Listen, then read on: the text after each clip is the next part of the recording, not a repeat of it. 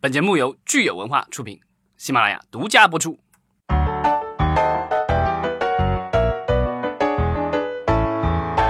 欢迎大家收听新一期的影视观察，我还是老张，我还是大米，我还是石溪。对，今天已经零下啊十几度了，贼冷贼冷的。希望大家穿得暖，吃得好。对，然后迎接新年哈。然后我们今天有个好消息告诉大家。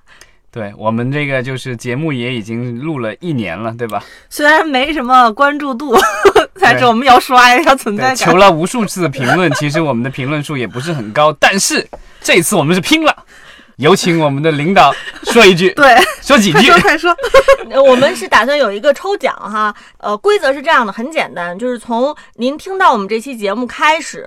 给任意一期节目留言的听众将有资格参与我们的年终抽奖。那在抽奖的时候呢，我们是三位主播，一个人抽一个，一共三个人。中奖者呢，就是我们会送上书。大家可以从三本里面选一本，有统计数据会说谎，这个是大米曾经推荐过的书，然后还有创新公司，也是我们之前在聊呃动画的时候，对我们聊动画的时候。多次提到的一本书，也是一本很热热销书。然后呢，最后呢，还有一本书，大家可以选择的是最近新出的一本，叫《奈飞文化手册》。呃，这本书其实我还没有看过啊，因为是很新的书。但是因为我们跟奈飞是老朋友嘛，所以就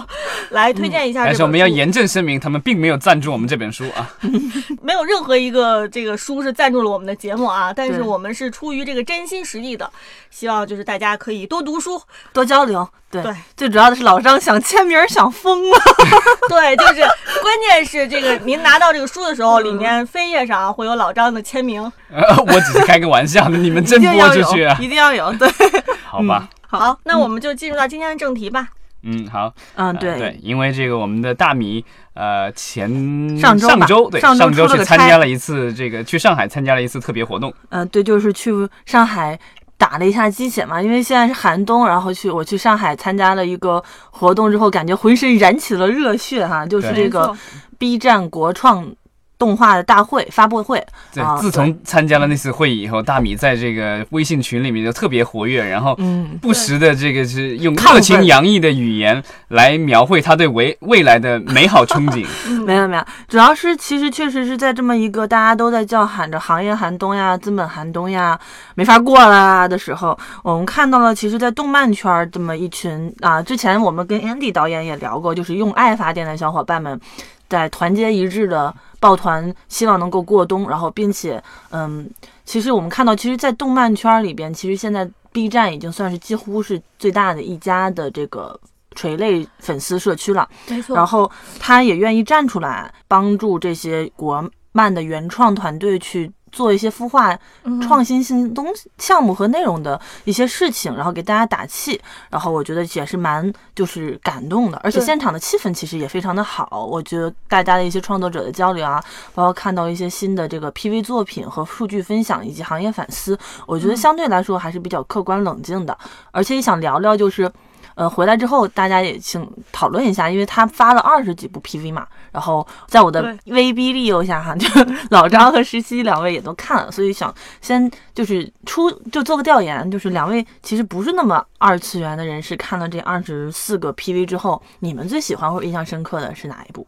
对，嗯，我先来吧。嗯，呃，我在看到这个，首先就是其实没想到这个哔哩哔哩的国创作品发布会，它能搞得这么盛大哈。这是 B 站有史以来第一次。我相信，就是说，可能业内业外的很多人都非常的关心，嗯，而且我觉得我们这期这期节目，就是与其说是聊动漫哈，不如说是聊 B 站，因为它又是一个互联网平台，然后同时就是它的内容其实完全已经不光只是动漫这块了，它已经覆盖到各种类型的这个呃内内容，所以它的发展还是大家都是有目共共睹的。对，所以我看到说，哎，它呃一下就是能发布这么多这个国创动漫的这个 PV 出来哈，我觉得还是非常。惊喜，对，然后呃，进来之前其实简单的过了一下，因为 PV 其实都很短，这个 PV 的全称其实就是 Preview，基本上就是一个先导片，对，先导预告片的意思。那从 Preview 里面呢，我觉得能看出它的这个制作的一个量级吧，对吧？然后呢，有的可能 Preview 做的详细一点它，可能会故事大概讲一下，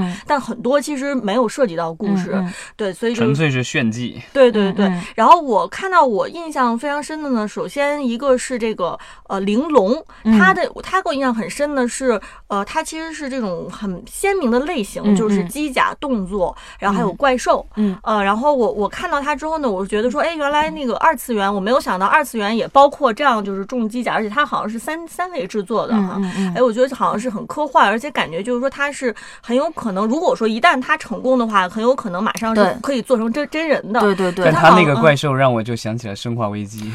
所以我我是没有想到，因为这个玲珑这个 PV 是在他的这个最后这个片单上是非常前面的一部，对，第一部，对第一部，所以我一看到之后，我有点出乎我意料啊，因为我本身预期是我可能会看到一部二维的这样的动画，然后没想到给我是这样的一个感觉的，就是科幻重机甲，呃，所以是让我觉得是有点有点吃惊，还有点纳闷儿。震撼登场的第一部 PV 嘛，当时现场也是这种感觉，对，没错。然后还有呢？然后还有就是说，呃，我我我感觉到就是说，会梦的有两个项目，一个是这个。百妖谱，嗯，对，还有一个大王不高兴，嗯，这两个呃 PV 看上去呢，就感觉是明显的比其他有一些 PV 看上去制作就要更精良一些，它的色彩的应用啊，还有这个精度啊，好像就一看就是不是来自于一个创业的公司啊，可能更像是一个相对制作流程比较完善的这样一个有经验的大公司的作品。对，汇梦确实是国内比较早期比较相对大一些公司，它之前也做了端脑、厨风，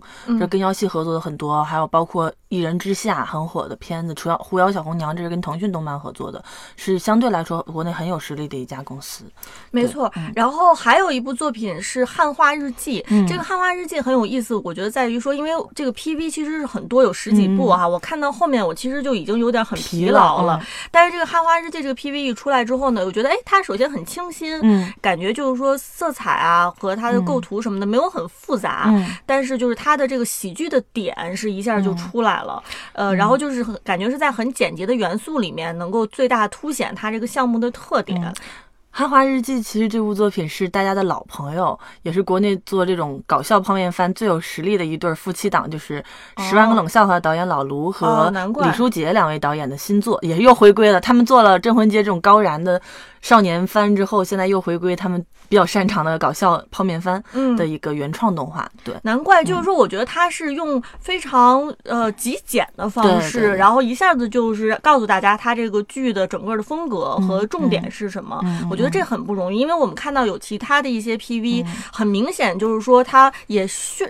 呃也这个炫技也炫了，然后呢，但是就是说就感觉很纷杂，你不知道到底这个东西具体是什么。就看完 PV 之后，其实对他这东西。并概念还不是很清楚呢，嗯，对，所以就是我觉得这个《汉化日记》给我的感觉是很深的。好的，好的，那。十七说完了，老张呢？你看完了之后，你印象最深刻？我比较偷懒，所以我 并没有把所有的 PV 看完，而是看了一个 UP 主关于所有 PV 的一个综述。嗯，然后通过他的综述，对吧？大家去 B 站其实也就是看各种 UP 主的这个作品嗯，最深刻的就是那一部，这那是叫什么？领风者是吧？啊，对，那部这这个主角，这个这名字听起来好像并不起眼，对吧？当他把主角的名字这个也 说出来的时候，我已经震惊了。我我我只能是献上我的双膝，对吧？这个这个是响应响应伟大国家的号召，这一部是主旋律呃这个番剧，然后这主角其实是卡尔马克思，就是 就是大家常说的那个他去见马克思的那个马克思。哦，对对，这部片子其实在现场引起了很大轰，而且它是几乎是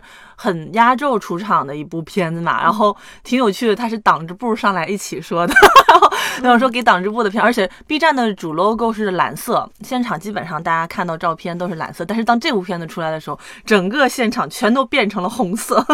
然后就很燃。但是其实我觉得 B 站一直在这个主旋律如何落地和年轻人接轨这块儿，已经摸索出来自己的一套调性，就会让很多人不反感，甚至带这么一点点的就是自娱自乐的气质在里面。对，然后大家说这是叫什么 B 站的求生欲，或者是整个漫圈的求生欲吧。但是它不让人说实话，国内其实也有一些真人圈或者一些其他一些作品也是说打主旋律，但是我觉得 B 站很多东西大体来说不会特别让人反感。是对，我觉得给大家举举个例子吧，就是他其实做了一些这个综艺，对综艺类型的纪录片，什么人生一串之类的。对，国宝党，如果国宝会说话，啊包括他最近做了一个就是跟警察相关的纪录片，然后。豆瓣打分九点几吧，号称大家都说啊，这部纪录片做的比刑侦剧好看多了，这种很带感。所以这个片子出来的时候，现场大家就是掌声雷动，极其燃。而且而且这个主角卡尔马克思的这个形象是这种。创业者、革命军的感觉没有，就是这种，帅其实就是美这种高富帅的感觉，对啊，就跟我我想象当中那个又这个有点胖胖的老公公，带个大胡子那个形象，对吧？对对对，这个相差很远。这个这个呃，那个 UP 主说这个有点类似于当年的那个什么恰逢什么少年，对对对，那个那是讲恰同学少年啊，对，这个是讲这个伟大领袖毛主席年轻时候的。他其实里边说有呃卡尔马克思和恩格斯的友。情，还有他们的战友啊，爱情其实就是梦想、友情、努力，这就是典型少年漫的三个要素。热血番，对对。他这个如果这个做成功了，我觉得他可以把一系列的革命领袖全部都做出来，然后都是风系列，对吧？领风者、追风者，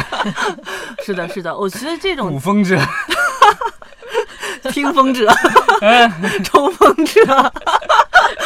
我觉得就是说，其实如果是卡尔马克思能把它动漫化，可能我们想象到的任何的一个历史人物都可以被动漫化。对我之所以这么问，其实就是很，其实对于国创、国漫原创或者对于 B 站来说，其实他们一直面临的一个困境就是如何能够把真正的动漫的用户扩大，或者是说白了就是撬动其实平时不怎么看国漫的，或者是说呃不。不怎么关注二次元的这样一群所谓的三次元或者是二点五次元的用户，而且我其实有一个做动画的运营的朋友跟我们分享了一个数据，就是他发现其实很多在 B 站看日漫番的人。反而是不怎么看国番的，而看国漫番的人，其实对日漫番其实的也并不一定是非常的关注。这两部分人其实蛮泾渭分明的。所以，当我们做国产原创动画的时候，我们会需要知道我们现在核心要抓的受众是谁，我们要 PK 掉的对手到底是什么样的一群人，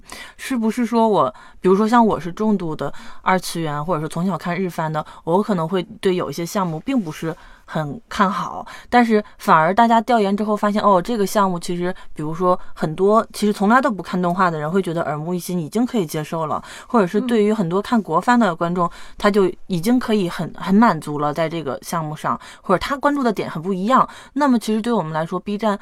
未来要真正拥抱的是更多的是这样的一群人。所以我觉得，其实，在这样的里面，我们需要看到的这个东西，它是到底是真正，比如说打动我，或者是。打既打动我也打动实习和老张，还是说他们更希望的是拉动实习和老张也成为 B 站的用户？因为比如说没有这些，我依旧是 B 站的用户，我会去看一些更重度的东西。但是这些可能是为了帮他们去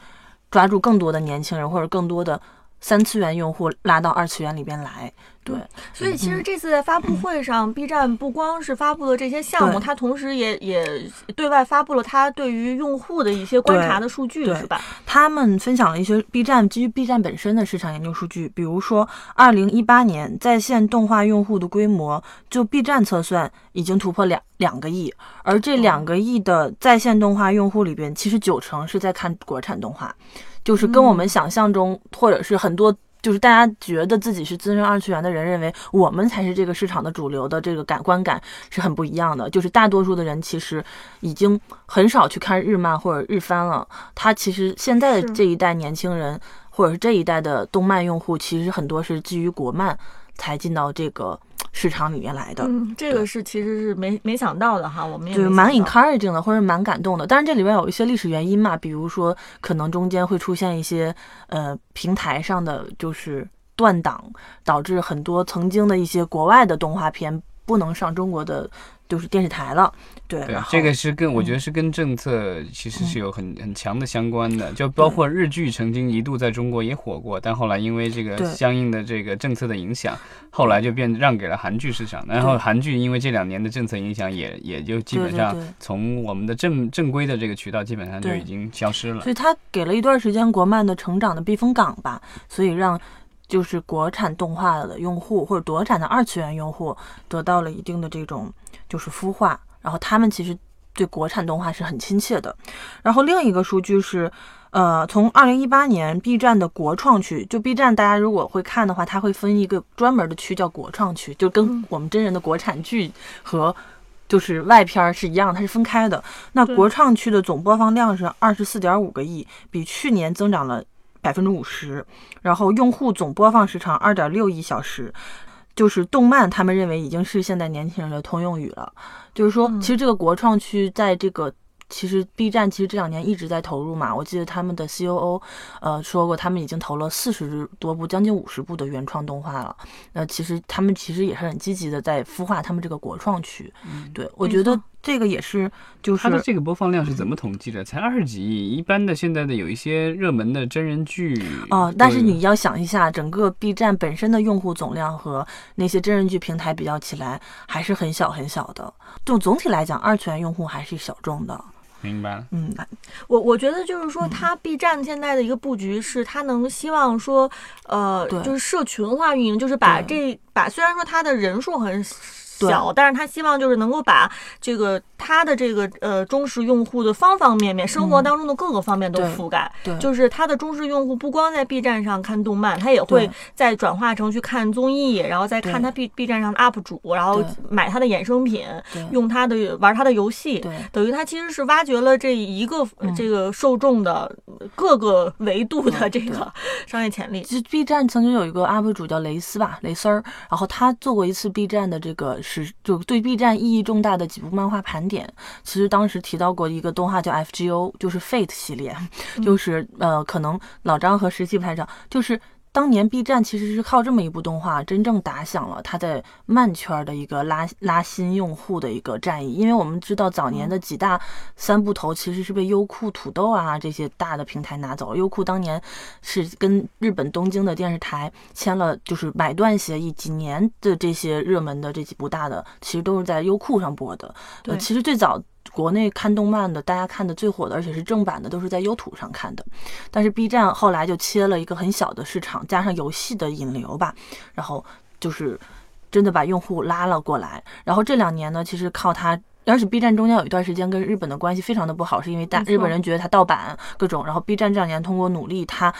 就洗洗白了自己这个盗版的黑历史，而且跟很多日本公司建立了通过投资也好，通过各方面的合作也好，建立了独家买断的这个正版播放的权。同步播放权，每年的日本新番都可以同步播。他用这样的方式把一些用户都聚拢到了自己，但是与此同时，他这两年也开始积极主动的扶植这个国创区。虽然我们现在看它是一个很小很小的一个区域，包括老张说，整个流量算起来可能才二十二点几个亿，二十二二十几个亿，啊，二十几个二十几个亿，然后二点六几二点六亿小时哈，就是好像是微乎其微，但是你要我我们我会觉得，就是随着它这个增长，未来如果有一天，比如说。出现一些类似于我们说的抵制，呃，日韩内容，或者是因为一些政治原因，或者因为任何其他的原因吧，它失去了日漫的这个阵地，或者失去了一些呃外国内容就是供给的这个阵地的时候，也不用害怕了，因为我们其实真正的实力是靠我们自己本土内容支撑起来的。嗯，包括之前之前的那个国内的几个漫画平台，其实也是类似，好像那些刚开始的时候，主要大家都是去看进口的日漫的这个。呃，日漫或者是韩漫，然后到今天的话，经过几年的发展，就现在大家其实大部分的用户也是去看国漫了。这个我觉得可能这个趋势目前来说，在番剧上面还没有说没有达到一，因为我觉得番剧门槛可能稍微高一点。嗯但我觉得可能经过一段时间的发展，有可能这个也是会延续类似的趋势了。因为像刚才十七提到几个点。我觉得你们两个正好关注点不一样，因为石溪看了 PV，老张只看了故事简介，是吧？就是 UP 主的对，所以 PV 他提到他很多喜欢的点是被这里边的制作的精良程度震惊到了，然后老张可能就会对某一些故事很有趣震惊到了。我觉得不管是哪一个点，都证明国漫其实有这样的一些人才，当然他可能相对日本来说。少，或者是只就是 percentage 就百分比占比没那么多，但是说明其实已经有了。然后呢，B 站这次活动上，它也发布了一个自己的一个人才孵化计划吧，就是他们跟很多国内的，就是美院啊什么的，去挖掘这样的创作人才，然后也成功的做了一部动画片，叫呃红小豆，就请吃我吧红小豆。然后这么一个就是完全是好像就是大学生的一个社团团队做的一部国原创的独立动画，然后现在已经出第二季了，而且。衍生啊，什么都开始做了。对，其实这样的一个方式，慢慢的其实是可以让很多的力量聚集起来的。而且还有一个问题就是，其实据我个人观察哈，真人剧的几大平台来说，动漫的这个 channel 对他们来说是很小的一块儿。那动漫这个市场对他们来说并不是生死存亡的一个必须必争市场。但是对于 B 站，我们看到它为什么这么迫切的有求生欲，不管从各个方面，是因为。二次元这个圈儿对他们来说是主战场。对，如果他们这个行业整个冷掉了，整个凉凉了，那他们的生死存亡就没有了，他们就是去其实最近动作挺多的，他们自己有自己的这个漫画 APP 了，然后又收购了网易漫画。对，对，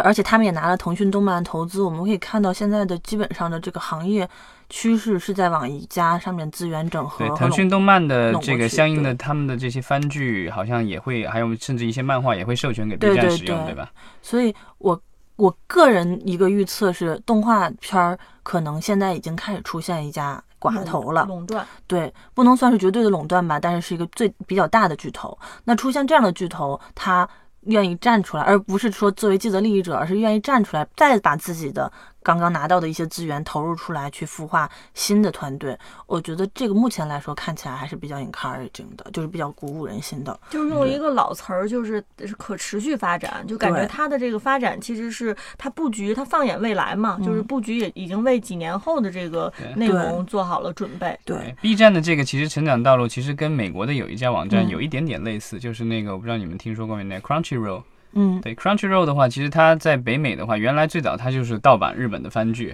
然后盗版的很严重，但是后来结果那些日本的公司发现，哎，它这个培养的这个用户还挺不错的。后来就开始正版授权，啊，前两年那公司应该是以四亿美元的价格卖给了我忘了是索尼还是哪一家大大公司，就成为了一个就是成功洗白以后，成为了就是日漫还有日本动画在美国市场的一个重要的一个桥头堡。因为我们知道今年上半年的时候，大家都默哀 A 站嘛，A 站关站了，死掉了，好像死灰复燃了，对吧？呃，好像不太好。被快手收购了。对对对，就是因为它还是一个有牌照的平台嘛。嗯。但是整体其实粉丝啊、流用户流失啊都流掉了。所以其实，在这么多年的动漫圈的大平台的或者二次元圈的大平台的洗牌里，淘汰掉了或者是优土，然后 A 站，然后最后这样异军突起。我觉得 B 站他们整体还是因为个人感觉，还是因为相对来说对这个。原创团队啊，对这个用户啊是比较尊重的。对，B 站我觉得很多吸引很多用户的时候，我觉得是还是他的一些 UP 主，他的一些原创内容，对吧？嗯嗯。对啊，这个就是我觉得这个可能是目前来说优爱腾上面比较缺的一些内容。对，或者说可能它的定位比较清晰吧，因为优爱腾现在感觉好像也没有说是哪一个垂类用户粘性极高，嗯，但是 B 站有一个垂类用户的粘性是很高的，对，所以它也可以基于这些用户开始做自己的直播，自己的，包括它现在开始做画站，就是那就是它有一个单独的模块是开始做就是画师的。那个平台，这个是纯图片类的社交和和那个平台，然后还有综艺片这种纪录片，对，然后各种方式的这个 UP 主的孵化，然后包括。呃，游戏的专区，然后游戏的引流，甚至刚才你说的，还会有可以未来的可以想象空间，包括 B 站已经开始做了什么旅游、教育相关的这群人感兴趣的点，他都尝试着再去布局。对，是。所以你说的这个所谓的垂类的话，其实呃，至少我用过的，好像优酷和爱奇艺其实它有，但它不是就是不是针对的你所谓的这个二次元的用户，它是针对儿童，他们都出了单独的 APP，然后是可以这个就是看儿只看儿童内容的。嗯，我跟 B 站那边的运营的人有过交流，其实他们自己就认为是 B 站其实最核心的东西是粉丝运营，或者用户运营。他们会觉得他们的点不在于他们自己去自产出内容，因为他们的用户 UP 主会产出优质的内容，但最重要的是他需要。深度的去了解他的用户粉丝，说白了，这个亚文化圈层，他们的壁垒在哪里？他们真正感兴趣的东西是什么？而让他们留住，然后去拉新的人进到他们这个亚文化圈层里面来。就我们刚才其实说了半天 B 站和原创者的关系，然后以及 B 站和受众的关系。那 B 站其实它到底是什么什么样的商业模式能够支持它和一直和受众以及和原创者保持这样长久的关系呢？嗯，嗯我我觉得他刚才我刚才说了一个点，是他首先一个比较好的一个粉丝和用户运营的一个站内文化，呃，包括 B 站这么多年依旧保留了答题的这个门槛儿哈，就是不是是很多人是有这个门槛儿去享受它。我就是因为答不出题，所以没有办法成为。你连去百度上搜答案，把答案输进去的这个积极性都没有。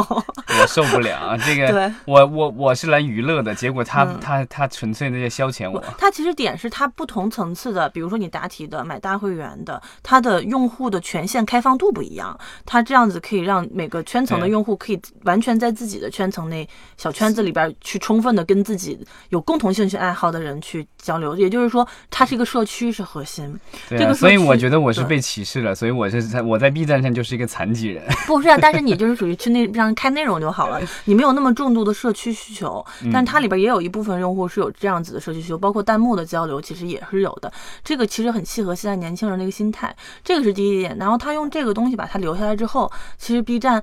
通过留住这样群一群人之后，他的一些核心变现是导流到他们的其他产品量里面去。比如说，一个 B 站最大的早年最大的一个收入来源是游戏，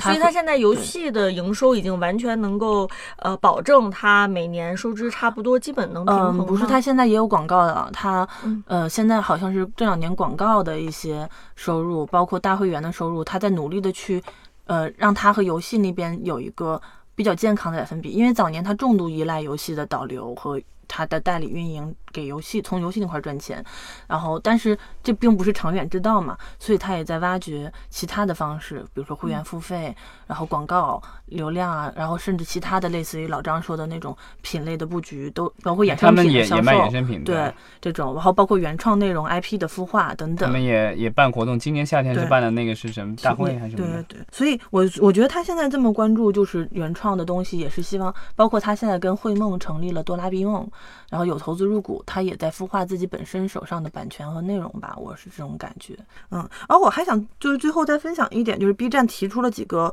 对国创内容的反思，或者是就是未来如果我们真的要就是打破这个态势，需要真的要注关注的一些地方还是不够的。一个是他觉得现在从用户的反馈上来看，我们的故事能力依旧是不足的。嗯，这个我觉得是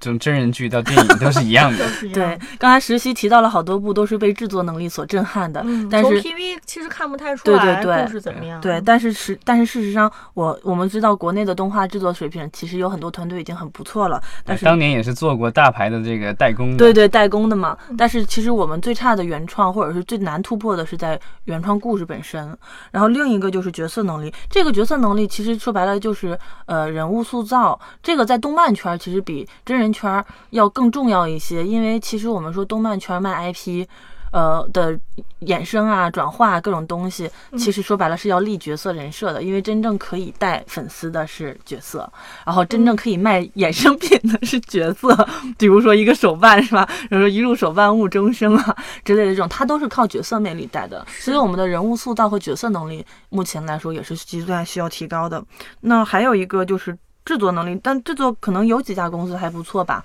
但是整体普遍平均水平还是需要整体提高一下。最后就是原创，呃，然后这次国漫大会，我他发了二十几部作品里边，其实原创的项目，我觉得相对来说还是不是那么多吧，因为它有一部分是。还是有网文跟阅文合作的网文改编，跟作家合作的小说改编，还有和漫画合作的漫画改编的作品续集第二部，对，有挺多 IP 作品。对 IP 的这种，包括《镇魂街二》啊，然后呃，包括阅文有一个《萌妻食神》，对，《萌妻食神》真人剧已经出了，还有地年秒的《石油之国》，这个可以稍微说一下，因为这部作品它其实是中国第一个上了《少年 Jump》周刊的中国漫画家的作品，就是《少年 Jump》的。呃，周刊它其实是少年 Jump 好几本，但这个是最最重要的一本。然后能上这个的少年那个漫画家，一般来说就是还是很不错的。这个是翻番的作品是吧？对。然后他这个漫画已经现在就是跟日本的公司一起合作来做这个动画，然后找到的也是火影忍者的团队参与，所以大家对这个少年热血战斗漫还是抱有一定的期待吧。我我刚才听大米说的这个 B 站其实对动漫的一个反思，我又想起之前我们其实安迪老师来那一期，就是当时就说到说动漫哪个环节可能比较缺人才，我说其实各个环节都很缺嘛，所以就是我觉得这个是不管是平台来说，还是我们的创作者，其实对这个行业都达成了一个基本的共识吧，就是这个行业其实呃还是有很长的路要走。而且我其实觉得这一次国创大会，我觉得可以算是一次作为中国国产动画番剧领域的呃一次一次大阅兵吧，就这一年或者这近两年的一个。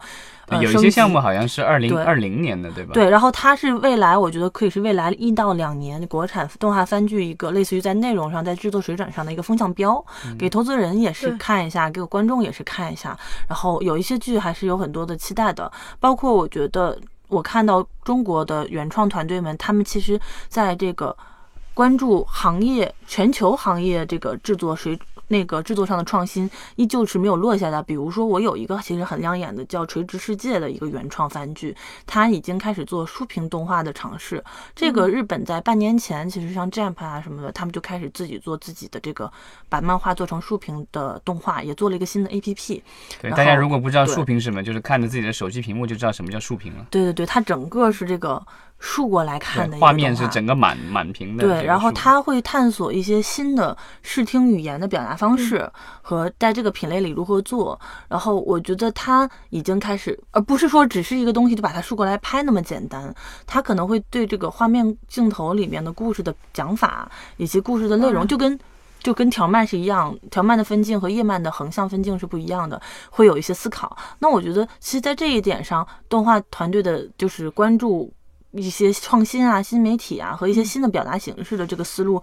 还是没有被落下的，没有落的很久。我觉得还是紧跟世界潮流的。对，所以这点我觉得还是蛮蛮蛮，就是一个 encouraging 的，就是蛮鼓励。对，而且我觉得这个跟 B 站的用户可能特征也比较贴合吧，因为我觉得很多现在很多的是，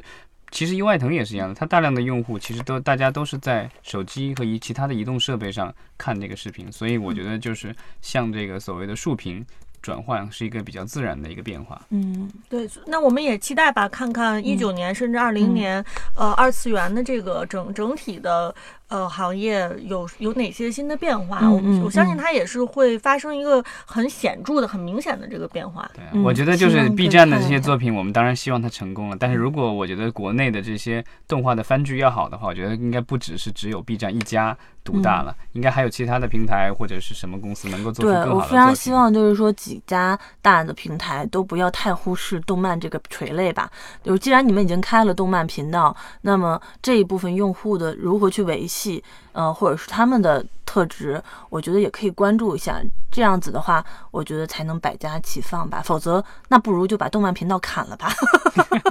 你这是在你这是在威胁其他家吗？或者你们就做纯低幼的也是可以的。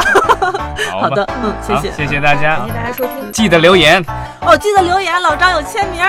没有签名了，有。